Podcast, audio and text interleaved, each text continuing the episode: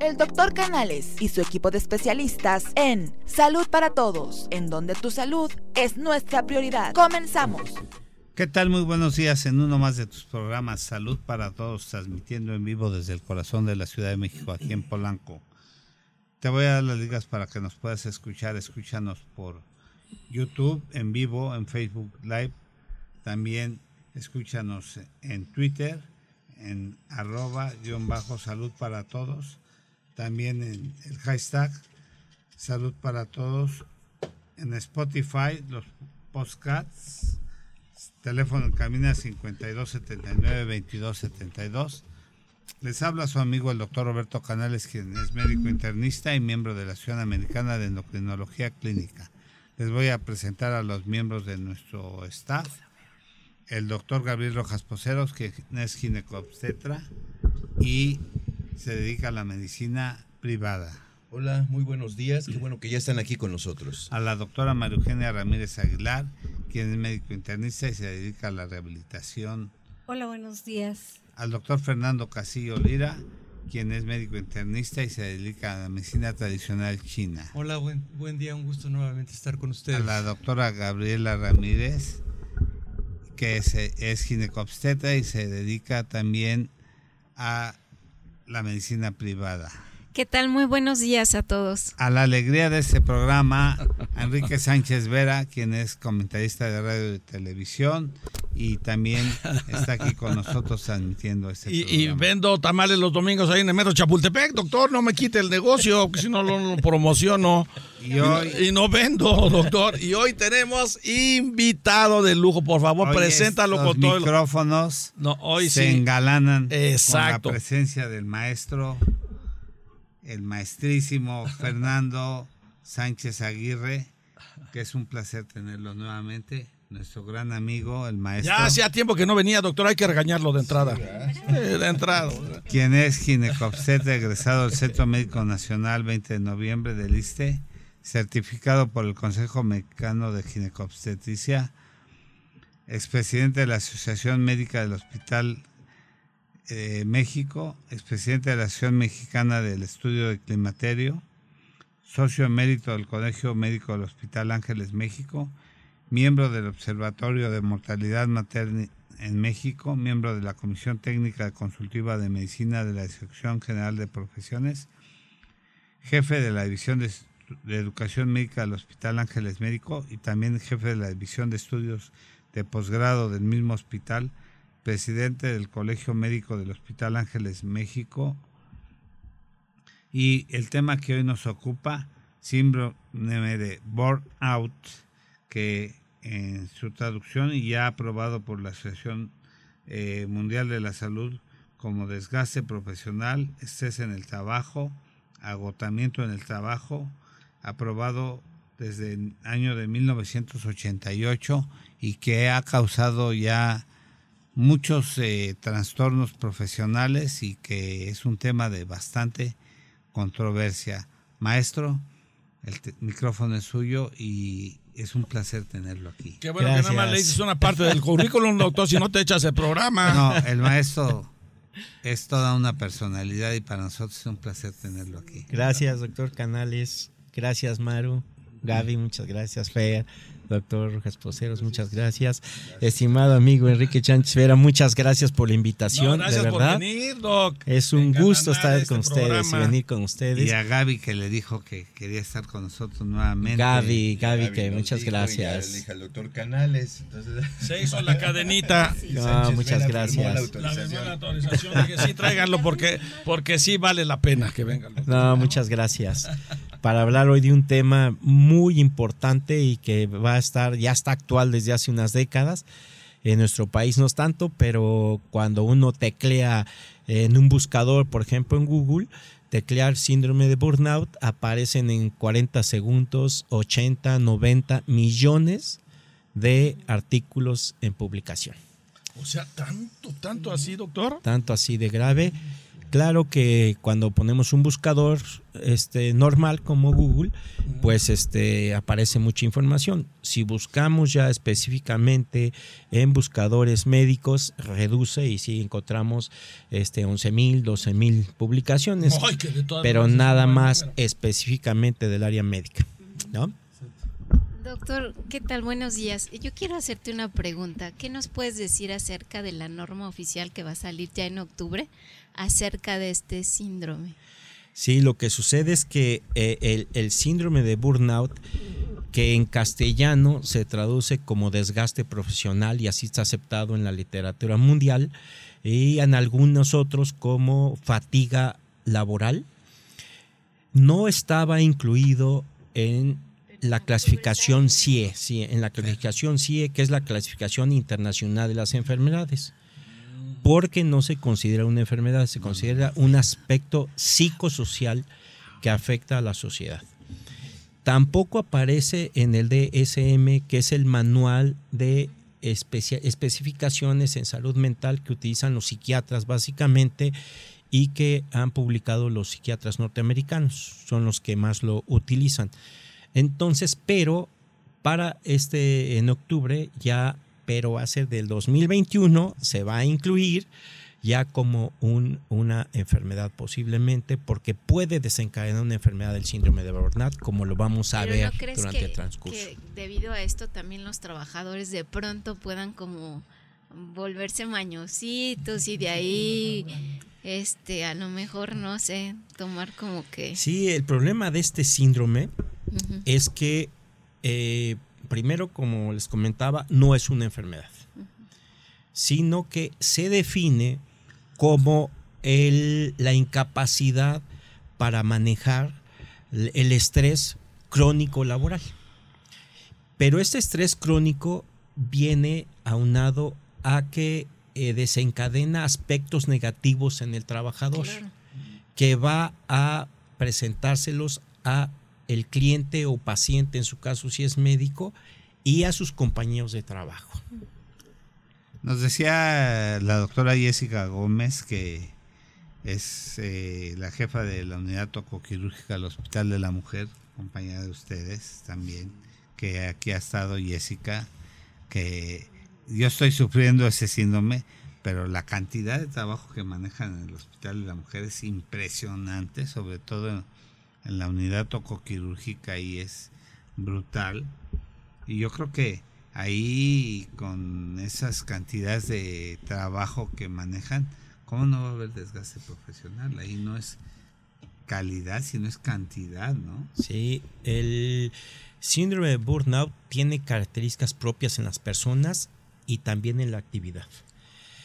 Las personas que, que- que describió la doctora Maslach, que fue la primera en describir este síndrome ya profesionalmente, porque este síndrome se, se publica desde los años 60, pero en 1974 un psiquiatra eh, germano estadounidense, el doctor Fredenbauer, él notó en una clínica en Nueva York que atendía a toxicómanos, a pacientes toxicómanos, que sus compañeros psiquiatras o enfermeros que atendían por más de 10 años a estos pacientes finalmente mostraban este desapego hacia los pacientes, mostraban este apatía a su trabajo, aburrimiento, frustración y entonces es el primero que describe este síndrome de burnout que yo creo que debemos de hablar ya de desgaste profesional para la gente, ¿no? Para nosotros. Puede haber también este, presencia de irritabilidad o estar en contra de lo que le, lo que tiene que hacer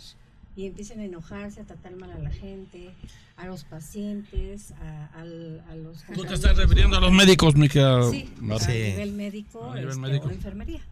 Sí, ya tocamos ya eh, un punto bien adelante, pero bueno, este, les decía, las características de este síndrome eh, de desgaste profesional eh, es más común en los profesionales de la salud y en los docentes, en los maestros, pero todas las actividades pueden padecerlo. Desde 1988 se estableció, ya lo decía el doctor Canales, que cualquier profesión o actividad lo puede padecer.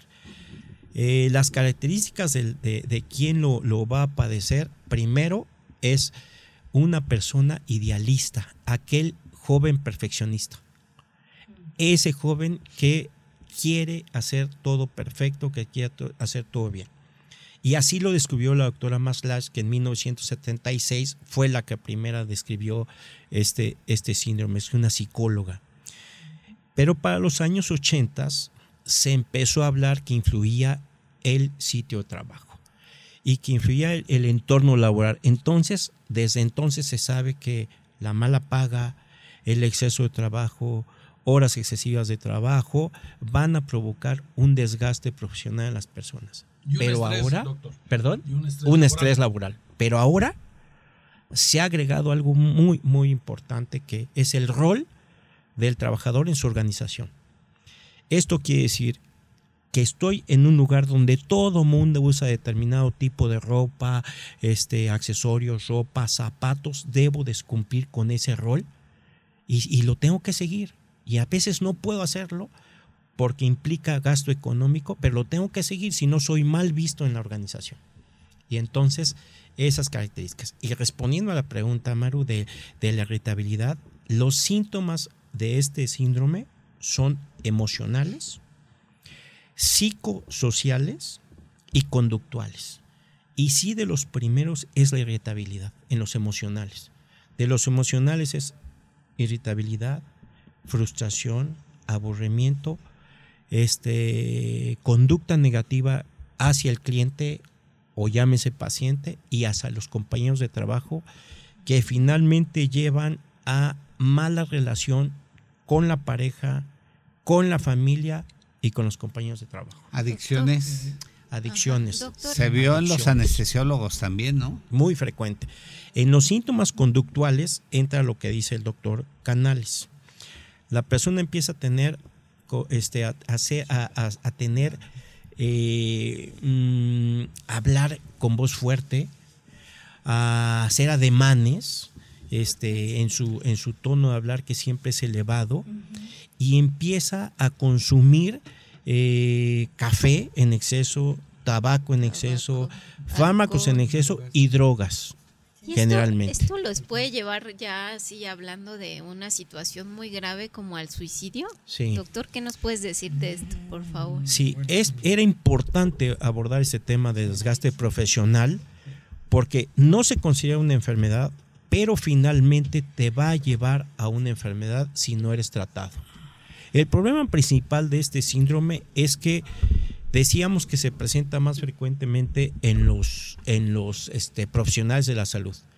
Entonces yo médico que lo estoy padeciendo, considero que no debo de, de atenderme, no debo de acudir y no debo de buscar ayuda. Y ese es el problema principal de, de esto, que se prolonga, no recibes tratamiento, no recibes apoyo y entonces el, el paciente finalmente va a caer en crisis de ansiedad, crisis de pánico y muy probablemente en, en, este, en tendencias suicidas. En la definición del burnout, eh, que es el manejo inadecuado de- del estrés crónico laboral, sí, la OMS en el año 2000 lo clasificó como un riesgo laboral por su capacidad para alterar la calidad de vida de las personas, la salud mental e inclusive poner en riesgo la vida. Y hoy en México la- el suicidio es la segunda causa de muerte en jóvenes entre 19 y 24 años de edad. Entonces esa pregunta, doctora Avi, es excelente porque a eso puede llevar este síndrome. Sí, se empezó a ver también en anestesiólogos que empezaron a, a hacerse adictos a los psicofármacos, incluso a llegar al suicidio cuando había complicaciones quirúrgicas severas, ¿eh? Claro. o que eh, los mismos pacientes caían en sobredosis o en complicaciones anestésicas que se suicidaban los anestesiólogos. Claro. Por la presión, eso es, doctor Sánchez. Claro, Aguilar? Por supuesto. Claro, Sí, ¿verdad? Claro. No, y Claro. esto, lo que también llama la atención, que este tipo de síndrome también le, han- le han dicho cabeza quemada. Por ahí Sí. lo, lo reportan como Sí, sí. cabeza quemada también. Fatiga, gran fatiga, problema laboral. Pero esto surge como usted lo comenta, doctor, desde el, el siglo pasado, estamos Sí. hablando etapas tempranas 60, 70, Sí, ha tenido todo un, un desarrollo, pero primordialmente como lo que llama la atención, primero se empieza a describir y se define la condición médica. ¿Por qué? Porque es cuando llamó la atención, que estaba apareciendo y se empezó a encontrar su identidad. Entonces, creo entender o creemos entender de la manera siguiente, hoy, hoy, hoy en día este síndrome ha, abordado aspectos tan, tan inmensos que sí se ve en los médicos, que es más frecuente en los médicos, sobre todo en los urgen- urgenciólogos. Es muy frecuente también en, en, en eh, personal psiquiátrico que se dedican a la psiquiatría, en rehabilitadores, en enfermeras. Pero aquí también lo que, lo que llama mucho la atención, doctor, es que, como usted lo mencionaba al principio, a ver qué tanto es un síntoma que se expresa como un síntoma y nosotros en medicina expresamos síntomas o, síndromes, ¿verdad? Que es el conjunto de varios síntomas y signos característicos que encaminan hacia un padecimiento estructurado, muy objetivo, en ocasiones muy subjetivo, que no logramos eh, encontrarlo, aún abordando todos los métodos de diagnóstico y de laboratorio. Por eso queda asociado en la última parte a 16 tipos de, de trastornos mentales. Y no como tal que sea un trastorno mental originalmente, ¿verdad, doctor? sí, sí, Sino lo que usted estaba comentando en ese momento, se va asociando claro. conforme va evolucionando. Sí, se va asociando y va, porque esto es progresivo, esto es crónico. Eh, ya hablando específicamente de los médicos, aquí estamos prácticamente médicos porque ya Sánchez Vera también ya es Sí, ya es doctor. honoris, es- ya- causa. honoris causa, ya aprendió, ya da consultas. Entonces, este, eh, esto lo escribió la doctora Maslach en 1976, refiriéndose específicamente a los médicos, aunque en el 88 se acepta que puede padecerlo todo el mundo. Pero la doctora Maslach, que fue, se dirigió a los médicos, este, mm, ella, ella vio que el, el más propenso somos nosotros, como lo mencionaban, los- todos los profesionales de la salud. Hasta una cuidadora este, puede padecerlo. Una cuidadora, una enfermera, me- no se diga médicos, urgenciólogos, anestesiólogos, que lo, que, que lo podemos padecer. Y les decía también los docentes, ¿eh? porque la doctora Maslash incluyó en su definición que aplicaba más para, la, para nosotros porque vemos a las personas en una visión holística, esto quiere decir integral integral. O sea, nosotros nos, nos este, eh, metemos a la vida de las pacientes, nosotros compartimos nuestra vida con las pacientes y eso lamentablemente los jóvenes a veces no saben delimitar hasta dónde no cruzar una línea muy delgada con el paciente que te involucres con él. ¿Sí? Que, que, que tome su vida eh, de él, que no tiene dinero para comprar las medicinas, que se está divorciando, que se le murió el hijo, y entonces nosotros no podemos delimitar hasta dónde podemos llegar y finalmente podemos llegar a tener un desgaste profesional porque nos involucramos a veces de más con el paciente. Y, y entender que, doctor, también esta participación, que es una situación que no incumbe exclusivamente, como usted lo había referido al principio, a- al propio médico. Y es a nivel organizacional, es a nivel fa- familiar, es a nivel de la sociedad. Porque cuántos personajes por ahí en la vida cotidiana tienen una vida tan común, laboral, que caen en un vicio, pero el problema bajo la qué normativa están llevando a cabo este tipo de labores. Ha- Hay algo que me llamó la atención, doctor, doctores. Hay un estudio en Holanda, Sí, en países de, de primer, de primer mundo, en donde se entrevistó a mil médicos y, y se decía que del 55% de esos médicos estaban sometidos al estrés laboral. Pero cabe la conclusión final del estudio. Se reporta que el 81% no es, están sometidos el 55%, pero el 81% disfruta de su labor, de su trabajo. Por lo tanto, los índices o los indicadores de este tipo de, de- de- de manifestación es muy bajo en países desarrollados. Entonces, estamos hablando ya de condiciones que tienen que ver con un país con infraestructura y de desarrollo y de educación y de cultura. ¿O qué nos dice al respecto? Sí, ese, estudio fue interesantísimo. La frecuencia de- de- del síndrome de desgaste profesional es diferente en cada país. Eso ha llevado a que tenemos cifras desde el 20% hasta tan alarmantes como el 70%. ¿Esto a qué nos lleva? Que cada centro, cada ciudad, cada centro hospitalario, cada organización, como a lo que se dedique, debería de establecer cuál es su posibilidad de, sufrir este síndrome de desgaste profesional. Y eso no es tan difícil de hacerlo, porque la doctora Maslash publicó, y lo pueden ver en internet fácilmente, publicó una herramienta para evaluar a las personas. Y son 22 preguntas que le hacen a las personas y, y- evalúan el, el desgaste emocional que tiene la gente, la desper- despersonalización, que son los aspectos negativos, cómo, cómo contestas a la persona, cómo la tratas, cómo te conduces con tus compañeros y el desempeño laboral, qué tan bueno es, qué tan tan adecuado es o si realmente estás devaluando tu trabajo.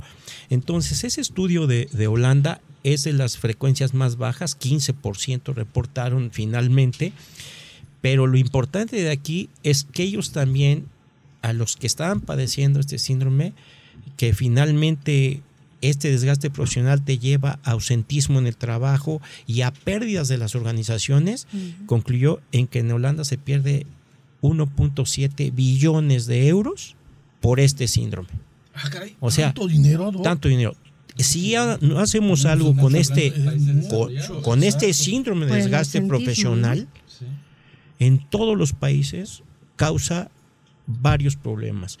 La doctora Maslach se ha dedicado a esto y en el 2009, a 35 años de la publicación del doctor Fredenbauer, ella buscó la literatura mundial y concluyó que había aspectos que todos los, todos los países manejan. Uno es el ausentismo laboral que provoca, los aspectos negativos eh, de, que lleva al trabajador a tratar mal a su cliente, a, a, tratar mal a su paciente, a tratar mal a sus compañeros, ¿sí? Y concluyeron que esto definitivamente es laboral, es ocupacional, ¿sí? Se desarrolla y que influye mucho el entorno del trabajo. ¿Sí? Un mal entorno del trabajo va a desencadenar estrés en las personas y no todas las personas tienen las herramientas para manejar el, el, estrés. Doctor, ¿y qué tanto influye cuando los jefes o, eh, que están a cargo de, de, un grupo de empleados o de todo un hospital o es un jefe que no sabe conducir a todos los empleados como líder porque tiene mal carácter, porque siempre llega enojado, por qué tanto influye, porque también hay médicos, enfermeras o estudiantes que le dicen, sabes que antes de irte me vas a entregar esto y ya no se pudieron ir a su hora. Entonces como que hay bullying a, este, a todo el gremio de, no importa la empresa, ¿no? Entonces yo creo que eso influye también mucho, ¿no? Influye muchísimo. Influye muchísimo, Maru. Como comentábamos, el entorno laboral es muy importante en la actualidad y es muy posible que el mismo jefe esté sufriendo de desgaste profesional y por eso el aspecto negativo contra sus este, subordinados. Y esos subordinados a su vez van a trasladarlo hacia, hacia otra persona, hacia sus compañeros. Y finalmente lo va a trasladar esa gente a su familiar, a su pareja, a su familia, a su, a su esposa. Entonces, esto es una cadena que deberíamos de ponerle atención porque esto cada vez va a ser peor. Sí, y, este... Antes de que continúes, este doctor no nos ha dicho dónde lo puede contactar la gente, si nos puede decir dónde puede, dónde da consultas, si tiene alguna red social o algo. Doctor Sánchez Aguirre, por favor. Bueno, muchas gracias. Este, yo soy médico especialista en ginecología y obstetricia y estoy ubicado en el Hospital Ángeles México en el consultorio 507 de la Torre A. El teléfono es 52 76 57 72 y mi correo electrónico es sanfer de Sánchez Fernando sanfer 2729 arroba gmail.com. Es el que patrocina las peleas. Ah, sí, sí, cierto. Ándale, para que veas, doctor, no estás tratando con cualquiera. Claro. Muy bien, ahí está, ahí está eh, nuestro público que nos escucha para que Ok. quiera Exacto. Si hay alguna- contactar Oigan, al este- doctor Sánchez Aguirre, ahí está listo. Sí, mira, pues vamos a iniciar con los saludos. Este, nos está viendo, por supuesto, Marce García. Un, un saludo. Saludos. Esposa aquí de Sánchez Vera. Saludos. Este, a- Alas de, Alas de Luz, Miriam López, Alma Patricia Gutiérrez, y al- Alma eh, nuevamente, esa- este, está mi esposa que nos está viendo, Saludos, Lidia. este, Saludos. todos estos. Bueno, doctor, y una de las, la principal pregunta es, dice, ¿quién puede diagnosticar esto? O sea, cualquier médico, cualquier profesionista, ¿qui- ¿a quién acude la gente que piense que puede tener este síndrome? Sí, yo creo que aquí lo puede diagnosticar toda persona. Los síntomas este, eh, principales es irritabilidad, frustración y los cambios conductuales son muy importantes porque la persona este, se dan cuenta que la persona ahora eleva la voz, ahora te hace ademanes con las manos cuando te habla, te está molesto, está irritable, empieza a sufrir crisis de ansiedad, ¿sí? Eh, se sale, se sale, dice, mm, grita y se retira del lugar. Empieza a tener ausentismo laboral, empieza a consumir sustancias más de lo normal, empieza a fumar más de lo normal, a tomar más Empieza a de beber más de lo normal, doctor. El a empieza a beber más de lo normal y entonces cualquier persona este, puede comentarlo, puede decirlo, pero sí aquí es importante que la persona acepte la ayuda, acepte la ayuda y quien lo debe manejar es en primera instancia un psicólogo lo puede manejar, pero puede requerir hasta de un psiquiatra cuando ya tiene crisis de ansiedad, pánico o ya está con depresión o ya tiene hasta intentos o tendencias suicidas. Sí, y es que, por ejemplo, los que nos tocó vivir vida hospitalaria, ¿no? Por ejemplo, en el internado pregrado, servicio Exacto. social. Yo recuerdo que le contestábamos a nuestros adscritos, a nuestros jefes de servicio, y el primer regalo que nos daban era una semana de castigo, ¿no? Así es. Y entonces... Ah, era un regalo eso, doc. Era- la primera este, acción disciplinaria era una semana de castigo de guardia, toda la semana, ¿no? Y no podíamos contestarle mal a la autoridad porque para El empezar, se ponía bien bravo, doc. O Eso me dijo. contradecirlo. A mí- me a- a mí bravo, tocó- a mí me tocó hacer el internado Tenía pregrado porque trabajaba, en el, en el Hospital de Hacienda en 1980 y se me ocurrió este llegar cinco minutos tarde a la primera visita con mi jefe de servicio Y, mi primer regalo fue una semana de castigo. Así de- ahora sí que de entrada, Y sí. entonces ahí empezó y con necesidades, ya con dos hijos y entonces les valió X Claro. todas mis necesidades porque yo además tenía que trabajar aparte porque sostenía ya una familia y todo eso Sí. y les valió y a los 15 días porque mis residentes me mandaron a hacer unas compras fuera del hospital y llegó una supervisión y me estaban corriendo del internado a los 15 días. No, no, no. Qué injustos. No, no, no es injustos, no, no, no. sino que ahí tenías que ser disciplinado No, no, yo o te sé, corrían. Sí. Sí, acaba de tocar el doctor Canal, es un punto muy importante en la vida en la vida del Ahí médico. era uno, el gato de, El IBM. De todo. Es el, el novato. O sea. Pues eso sigue, sigue en la actualidad. Y me tocó rolar mucho, por ¿cierto? nutrición. Es más, en nutrición no tenías derecho ni a hablar, ¿eh?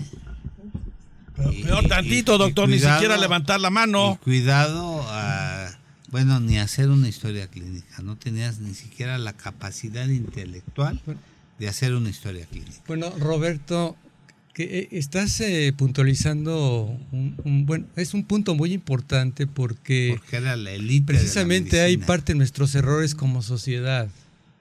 Sí, porque si estamos en un sitio donde no hay calidad humana, no hay labor de orden, organización, empatía. No trabajamos de manera colectiva. Y sobre todo el ego está muy por arriba y la autoestima está muy por abajo. Y no se diga las novatadas famosas de todos los tiempos. No, pero donde mi, autoestima no estaba baja, sino que no te permitían como No, no, no, estudiante no, o no de necesariamente que, pregrado, que estaría no baja. te permitían ni hablar. Roberto, No. sí, no me refiero a esto, no que esté baja la autoestima, sino desafortunadamente no fue tu caso. Las personas que caen en los trastornos de tipo mental o los trastornos de tipo psi- psiquiátrico se enganchan tanto y se la creen tanto que lo hacen suyo, lo acogen. Porque como decía el doctor hace un momento, no toleran sus frustraciones. Entonces caes en otra, en otro tipo de situación. Entonces yo sí, tanto, tanto, aquí la, cómo delegas el trabajo, de dónde viene, de dónde, dónde viene la orden. Nos falta orden, nos falta organización. Doctor, ¿qué nos dice? No, pero miren, el doctor tocó algo importantísimo que es la vida de nosotros.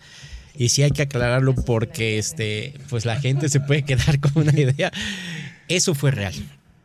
Y sigue siendo, Gaby. Sigue siendo en algunos hospitales. Lo No lo podemos negar. hace Sí. poquito, o sea, Sigue siendo. Dice Gaby que lo vio la semana pasada. Sigue existiendo. Sigue existiendo, pero la gente que lo, que lo fomenta es gente que está sufriendo de desgaste profesional y por eso tiene esas actitudes negativas con sus compañeros. O que lo sufrió. o que lo sufrió. Exacto. Entonces, este, afortunadamente, creo que es menos, por lo menos en nuestro hospital, y yo tengo la fortuna, me siento bendecido de, de ahora estar conviviendo con jóvenes. Sí, yo veo el trato que Y, les eh, tienes y todo. el trato es muy- sí, gracias. sí, sí. Ojalá todos fueran como usted, doctor. El El trato, doctor Canales es muy buena persona. No, lo que pasa López, que ahora la norma- la norma oficial prohíbe, prohíbe los castigos. Si alguien lo, lo hace, o sea, ahora lo, con los médicos este, internos y residentes, eh, está prohibido el castigo. ¿sí? Y yo creo que está bien, Sí. porque son adultos, son médicos, y alguien me preguntaba el otro día, bueno, entonces, ¿cómo los tenemos que tratar como adultos? Como adultos, les pides las cosas, se las pides por favor, educadamente, y probablemente, es que no lo van a hacer. Hay formas de, de- que tú tienes para poder llamar la atención del joven. Y tú tienes el poder de la calificación. Y yo creo que pienso yo que cuando una persona como jefe les da buen trato y buen ambiente de trabajo, definitivamente la calidad rinden mejor, El les va mejor, Eso es muy claro, claro.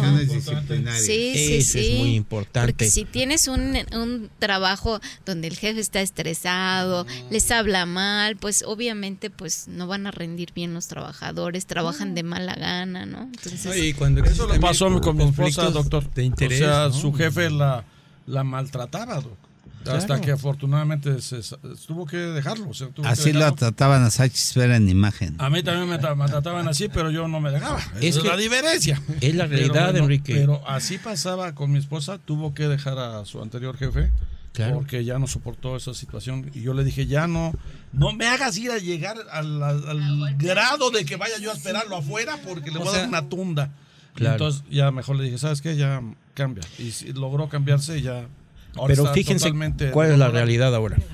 En el 2010 hay también una publicación muy interesante que en las escuelas de medicina, por lo menos las mejores escuelas de medicina o las más grandes de Estados Unidos, en las siete más grandes, y observan, haciendo encuestas a los estudiantes de medicina, que el 49%, el 49%, uno de cada dos alumnos de las escuelas de medicina ya tienen tendencia a sufrir este síndrome en la universidad ¿Del maltrato? del maltrato. Maltrato. ¿Qué sucede? Que es tanta la exigencia hacia, hacia el, hacia- hacia el médico en formación que cuando llega con nosotros a la especialidad ya llega desgastado. O sea, llega a los hospitales ya desgastado. y predispuesto. ¿no? Claro, entonces ese es el problema más grave, donde no se está haciendo nada.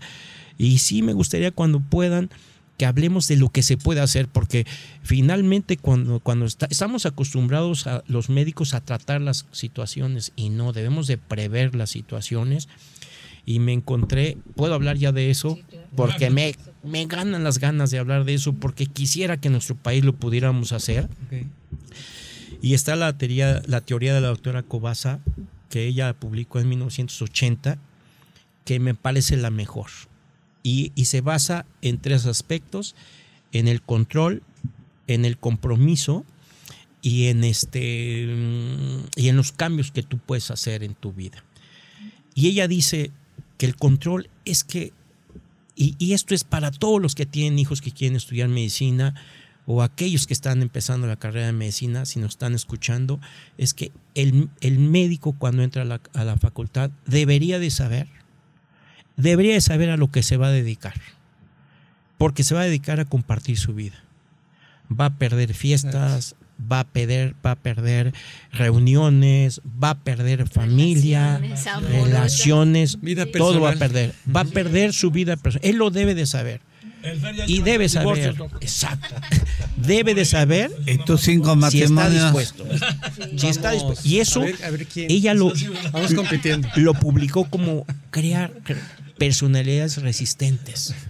Tenemos que explicarle a nuestros jóvenes que eso de la vocación está bien, pero que lo que él debe saber es a lo que se va a dedicar.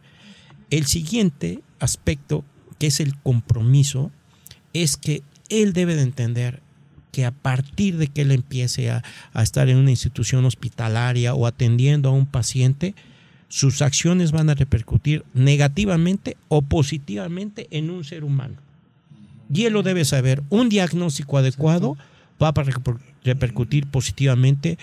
Un diagnóstico mal hecho va a repercutir mal en esa persona. Y él lo debe ser. Y el siguiente es el cambio que tú puedes hacer, que es donde entran todos tus compañeros y todo. ¿Qué tengo que yo modificar de mi conducta? Soy perfeccionista, lo tengo que modificar. Un médico perfeccionista Es donde más se ve. que opera, un cirujano que opera apéndices, en pacientes enfermos de apéndices, ese médico se va a esperar hasta estar seguro porque no quiere fallar de que tienes apendicitis. En ese tiempo que pasa en es- de espera, el paciente se puede complicar, perforarse, peritonitis y puede hasta morir. El médico que es juicioso, que es prudente, te opera cuando él considera que tienes apendicitis y seguramente un 20% de los pacientes a lo mejor no tenían apendicitis. Eso es lo que, lo que se espera en la medicina actual, que seas prudente y operes en el momento adecuado, cuando puedes actuar positivamente. Pero si eres idealista, perfeccionista, ese tipo, vas a esperar hasta el final para no fallar. No quieres fallar. Y entonces puedes actuar mal. Doctor, Entonces- ¿Cuáles son los consejos para alguien que sufre eh, un bullying laboral, por ejemplo? Un vulnerar tiene, si no puede modificar el ambiente, cambia tu lugar de trabajo. No puedes modificar a toda la gente. ¿Sí? Y tienes que buscar ayuda. Tienes, y, y la ayuda es de un psicólogo, de en primera instancia. Mucha gente no lo hace, doctor. Casi nadie lo a hace. veces Prácticamente te, nadie te lo hace. en tu zona de confort, la verdad, y te da como temor. Y si me va bien, y si no lo hago, y si, y si no me aceptan, y, eh, en fin, son muchas cosas, ¿no? O que si de pronto digo, me quitan el empleo. Ajá. Y participas. Y participas porque como a ti no te hacen nada y tú ves, entonces tú estás callado, pero se lo hacen a tu compañero, entonces tú participas para que la contra él, contra él, contra él, para que a ti no te voltee a ver nada. Pues sí. Creo que aquí entra de los temas que hemos visto la toxicidad. Sí, Sí, claro. En la cuestión Sí, laboral. sí, ya lo hemos visto. Claro. Claro, claro. Son muchos aspectos de por medio que están en juego. Aquí Adelante, Gabriel. Sí. Este, ah, doctor, eh, ¿podría repetir esos tres aspectos que me parecieron muy importantes? Y fíjese que casualmente los tres empiezan con C, como para empezar a, a, a manejarlos, trabajarlos, cambio, control y compromiso, ¿sería? Sí. Y a lo mejor hasta la C que dijo Gaby de confort, zona de confort. a lo mejor esa queda al inicio de sus tres Cs. Entonces serían Sí, sí, cuatro Serían Cs. cuatro Cs. ¿Cuáles son, maestro? Es, la idea es generar una personalidad resistente. Ajá. ¿Sí? Entonces, es el- el control Y resiliencia, ¿no? La Ah, Sí, ya- ya- Pero ya el, el control. No, no, no, es que, es que Bueno, la sí, la es. es la capacidad de sí. respuesta Pero es lo a más todo ese tipo difícil. de problemas. A, a una, a Sí. una problemática aguda. Pero es lo más difícil. Aprender de lo que viviste y dar el salto para mejorar. Bueno, esa es la definición. El control es que a lo que te vayas a dedicar, sepas lo que vas a hacer. O sea, si tú vas a ser eh, no médico, piloto de, de, este, de aviones, pues que sepas por lo menos cuál es, cuál es la calidad de vida de un piloto. Un controlador de vuelo. un controlador de vuelo. O sea, en todas las actividades. Entonces, deberían de saber nuestros hijos cuando se van a dedicar a algo, a qué, qué, qué, qué va a implicar en sus vidas, qué, qué van a perder a cambio de eso. O no perder, sino qué van a dar. Digamos no perder, qué van a dar de sus vidas a cambio de ¿Qué van a dedicarse. ¿Qué van a dar? ¿No?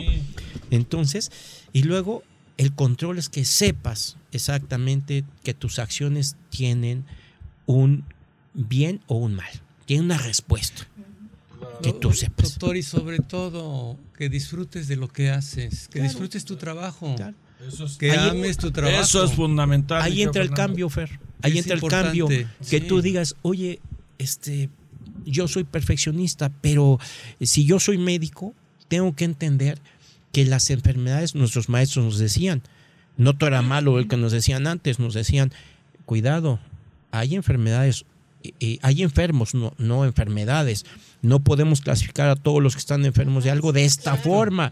El cuerpo humano en algunas personas Responde responde diferente, diferente, ¿no? Responde diferente. sí. Entonces, nosotros debemos de manejar esos Y conceptos. sobre todo un indicador muy, muy personal, ¿no? Para cada individuo, que te sientas pleno, que tu día, que cierres tu día, valió la pena. Confort, confortable. Que man saludar a Harriet. Me dejó algo. Harriet. Ay, Har, qué bueno que nos escuchas, desgraciado perro infeliz este. ya ni te acuerdas de los amigos, pero bueno, de todas maneras yo te quiero. No, ah, seas como seas, te quiero, mi querido Harriet, a ver si ya te das una vueltecita por aquí. Pero no vayas a venir con las manos vacías porque no entras. A pronto, sí. Yo sí, le sí. quiero enviar un saludo a Alma Patricia Gutiérrez que mencionó el doctor Rojas ahorita que vio saludos. Es una paciente este, con una actitud a la vida que es lo que debemos de manejar todos. Perdón, perdón, Alma Patricia, voy a comentar algo personal. Ella está saliendo del cáncer de mama, está luchando con el cáncer de mama con una Con mucha actitud, con mucha fortaleza, es atleta, acaba de ganar cuatro medallas en este en los Juegos Interbancarios. Sí, Eh, no, no, y tiene una actitud siempre veas, feliz. Y a las chicas del Colegio Médico del Hospital Ángeles México, un saludo. Y a, y a los residentes del Hospital Ángeles México, un abrazo fraternal. Me Un aplauso, ¿no? Gracias. Abrazo Sí. y aplauso. Muy bien, qué bonito. Adelante con la pregunta, mi querido Gabriel. Adelante. Preguntas y una observación, ¿no? Sí. Ok, mira, dice, doctores, ¿cómo saber si estoy en el límite o actuando correctamente? Esa es la primera pregunta. La segunda, ¿es posible separar el trabajo con lo personal, ya que ambo- ambos afectan? Son dos preguntas. Se tiene que separar el trabajo de lo personal. Tienes que dejar el trabajo al llegar a casa. Al Yo le he dicho a mi es esposa y no me hace caso, doctor, ¿qué hago? No le voy a dejar abrir la computadora. Hay que doctor, cambiar de- pronto. de- esposa. Eso siempre lo he sido, doctor. No, pero sí, nada el llevarse el trabajo a casa, el salir de vacaciones y seguir contestando los correos. Digo, para los médicos es difícil, pero este, normal, doctor. pero hay que tratar de llevar, porque cada vez permitimos más. Este, nosotros los médicos ahora muchas de nuestras consultas son por las redes sociales, nos llaman los pacientes para preguntarnos y, y- y- y malamente aceptamos, vamos concediendo, vamos concediendo, Eh, nos llamamos. es, es olvidarse un rato de esto. Eso ya hace un rato. Y El teléfono convivir- inteligente tienes que hacerle un lado. Mi Es que hay convivir con la opciones. familia. Hay opciones, ¿no? Como opciones, Ocio. buscar asociados, buscar un médico asociado que cuando tú salgas responda a eso, porque no bien. puedes dejar al, al paciente a la deriva. Entonces, ¿qué haces? Sí, sí, responsable. Eso, eso, lo que no sabemos es trabajar en equipo. Nuestro país no sabemos trabajar con equipo. Nuestras pacientes dicen, voy a ver a mi doctor. No quieren después dejarlo, ¿verdad? No quieren, o sea, Y so- y sobre ¿Qué todo, doctor, la comunicación. Si no hay comunicación, tengas la infraestructura que tengas, con qué cuentas para trabajar, exista la cantidad de personal. Si no lo existe, Sí, ¿y cómo ya saber no funcionó. si estás en riesgo eh, o que estás en el límite? La gente te lo dice, tus familiares te van a decir, siempre llegas enojado, estás enojado, oye, los niños llegan contigo y tú eh, les dices que se vayan para allá, que tienes trabajo, este, tus compañeros, te- tus compañeros te empiezan a evitar, ese compañero que te decía, oye, vamos a tomarnos una cerveza saliendo, ya no lo hace, estás en el límite, estás en el límite. Y si tu trabajo, lo que decía Fer, ya no te provoca ese entusiasmo, estás en, estás en riesgo. ¿Y, y cuántos trabajan en contra de su voluntad? Claro, ¿Cuántos tienen que atravesar Claro. la ciudad? claro. Los Saludos cambios a- de horario, las distancias, ese es- todo eso cuenta. Eso. Sí. Saludos al doctor Omar Flores, amigo de nosotros aquí. Y aquí hace una pregunta a Sergio N. Doctores, pero considero que la calidad humana se ha perdido. Por desgracia hay gente prepotente que si le dan poder trata a sus subordinados de manera fatal. Y lo vemos en muchos trabajos. Aquí hay otro de Diana Martínez. Hoy en día cada vez más es común el abuso laboral. ¿Cómo lidiar con, con eso? ¿Qué hacer si dependemos de un trabajo para mantener a mi familia? En lo que decíamos, eh, el cambio. Yo tengo que entender primero que algo está mal y entonces tengo que tratar de evitar el conflicto. Tengo que evitar el conflicto. Mi jefe llega y me exige y me hace. Yo cumplo con mi trabajo. No, y también, doctores, eh, el no valorar la labor o el trabajo de un individuo y no reconocer que es útil a la sociedad. Siempre estar viendo defectos para nada. Hay que construir, Hay que construir. Fer. hay que reconstruir. Esto tenemos que empezar a... Yo de veras les agradezco mucho, doctor Canales, a todos, que se haya prestado este foro para hablar de esto. Si ustedes se dan cuenta, no se habla. Sí. Pero ahora va a ser necesario. ¿eh? Oye, esto que es, universal. Es universal. Y ahorita lo que es preocupante, lo que estamos viviendo en estos cuartos cambios, ¿sí? Eh, eh, Es el, el ser humano está perdido, no está ubicado, no está integrado. No cuenta el ser no humano. Fer. socializamos. Cuenta el trabajo. No Sí, cuenta el son, ser son humano. piezas. Son piezas. Ya no me sirves, cambio por la otra. Claro. Hay, hay que pensar todo eso. Claro. Es parte de esto. Bueno, pues seguimos con los saludos. Mira, aquí agradeciendo a nuestra compañera Mapi. Gracias por tu visita. Gracias. Gracias por sus regalos y por tu atención por de siempre. Siempre- siempre nos traen Al doctor Sí, Sánchez sí, Aguirre, sí, sí. Ajá. Con unos estrés terrible Eh. lo trae la postmenopausia. Ajá, también, también ya. Nos está Entonces, este, diciendo, Mapi también nos está diciendo eso, todo lo que aquí afecta. al a esto. maestro Sí. de la, posmenopausia. También afecta a la pareja perfectamente. Sí, sí, La-. Mapi Así también es. está bien entrada. Con Ovestin y sostenido.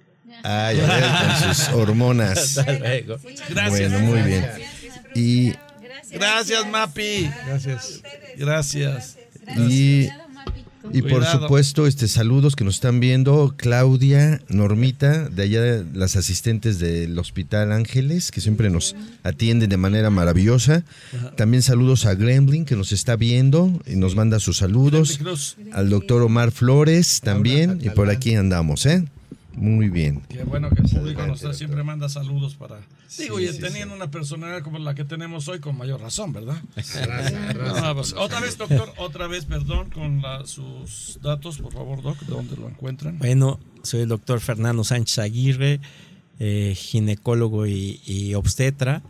Eh, mi consultorio es en el Hospital Ángeles México, eh, en el consultorio 507 eh, de la Torre A y el teléfono es 52 76 57 72 y el correo es sanfer 2729 arroba gmail.com. Ahí está, para que busquen al doctor Senseire, que es todo un profesional. Y Doctor- digo, van a ver qué bien, qué buen Bien. trato les va a dar. Aquí, aquí llega otra pregunta. Doctores, viene de Guillermo.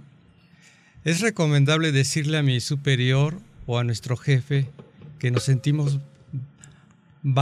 que, nos, No nos que no nos sentimos sentimos valorados. valorados, apoyados o considerar que es contraproducente? Bueno, seguramente no le va a gustar que le digas. Claro. Entonces, Guillermo, yo la recomendación es que, que lo hagan en grupo. Que lo hagan en grupo. Ah, Eh, que lo hagan en grupo. Que lo hagan en grupo. Entonces, este, ¿cómo se llama? Es más, es factible que los pueda escuchar. Si una sola persona se acerca y, se has tomado mal su comentario. Pero cuando es el grupo el que está notando que su trabajo es mal valorado y que además le hacen ver al jefe que las horas de trabajo son excesivas y eso repercute en su rendimiento, ¿sí? que eso hace que la gente se desgaste y que finalmente se ausente del trabajo. ¿Y tú qué puedes hacer cuando la gente que se ausenta llega con una incapacidad? No puedes hacer nada. Entonces en nuestro país eso se da mucho. Exacto. Claro. Está, está protegido legalmente y además tiene derecho. Tiene derecho. Entonces, el ausentismo ya lo comentamos. En Holanda, que es un país de primer mundo, eh, la pérdida que hay de, al año de 1.7 billones de euros, pues en nuestro país debe ser igual. Claro es que no. A Entonces, veces se que piensa que por tener más horas de trabajo, el personal Rinde más. va a ser mejor, ¿no? Y no. no, al contrario. no, es al contrario. Tenemos, tenemos toda una historia de vida de los orientales que ellos practican algo muy documentado, la pausa. La pausa es liberarte, tener momentos de esparciamiento en tu mismo trabajo.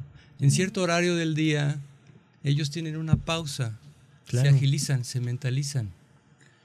Y no Son están sometidos querido y no están sometidos a un estrés laboral como estamos nosotros. Todo viene en orden. Son en países donde se ve menos este tipo de, de situación, aunque entender si hay un índice muy alto de, de suicidio también, por Claro. tanta exigencia, Claro. como se documentó al principio. Claro. Pero Sí, bueno, hay que no caer en los extremos. Claro. ¿sí? Sí, Doc, pero pues, sí. ¿Algún resumen que quieras hacer? Ya está a punto de terminar el programa. ¿Ya se acabó? Así es que No, casi, no, casi no. todavía, pero sí algo que nos pueda decir en este. Bueno, Este es primero que necesitamos hablar más de esto.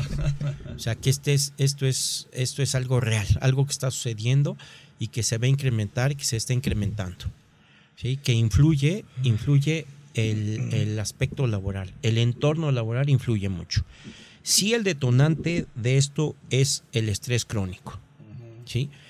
Y ese estrés crónico, en el caso de los médicos, viene desde las escuelas de medicina y no estamos haciendo nada. Y que finalmente, como ya lo decía la doctora Maslas, altera la calidad de vida de las personas, deja de disfrutar su trabajo, Fer, ¿sí? Eh, altera su salud mental, compromete su salud mental y puede comprometer finalmente la vida, ya lo decíamos, esto puede llevar al suicidio y que lamentablemente en nuestro país es la segunda causa de muerte en gente joven de 19 a 24 años. Muy Es joven. la causa más frecuente. Muy Sí, triste. depresión, Entonces, algo muy triste mucha depresión. y finalmente que necesita la gente que se dedica a- a- al dinero voltear los ojos a, a- a todo esto, a la salud, que es muy importante en un país, porque en nuestro país solo se dedica el 1.5, a veces el 2% del presupuesto en salud a la salud mental de los mexicanos. En Estados Unidos, para hacer una comparación, le dedican el 6% de su presupuesto, que es enorme, y en Chile es del 3 al 4%. Entonces estamos muy atrás, estamos tapando algo que, es, que va a explotarnos pronto, muy pronto nos va a explotar. Sí, es que no podemos tapar el sol con un dedo, estamos en Claro. retroceso o, eh, o estáticos, esto tiene que ser dinámico. Cada Así vez es. tenemos más carencias, menos autoestima por el mundo, como estamos viviendo. Y no se diga ahorita en nuestro país, es, es, es muy crítico. Así es. Yo creo que también es importante empezar a, a aprender a trabajar en equipo. porque si no trabajamos en equipo no podemos integrarnos, conocernos como trabajadores y cada quien trabaja como, como un- una unidad. Y nosotros en, el- en todo el gremio médico tenemos que aprender a trabajar en equipo porque varias cabezas piensan mejor que una. Claro. Muy bien, Manu. Aceptarnos como somos y reconocer nuestros errores. Eso es muy importante, Fer. Y no trabajar con las culpas. Por eso, esos, Yo no fui, a mí no me toca. no, esos roles que hay en la actualidad que debes de cumplir, si el joven debe entender que se debe aceptar como es. Si es gordo, si es flaco, Si es feo. feo, si- lo que sea.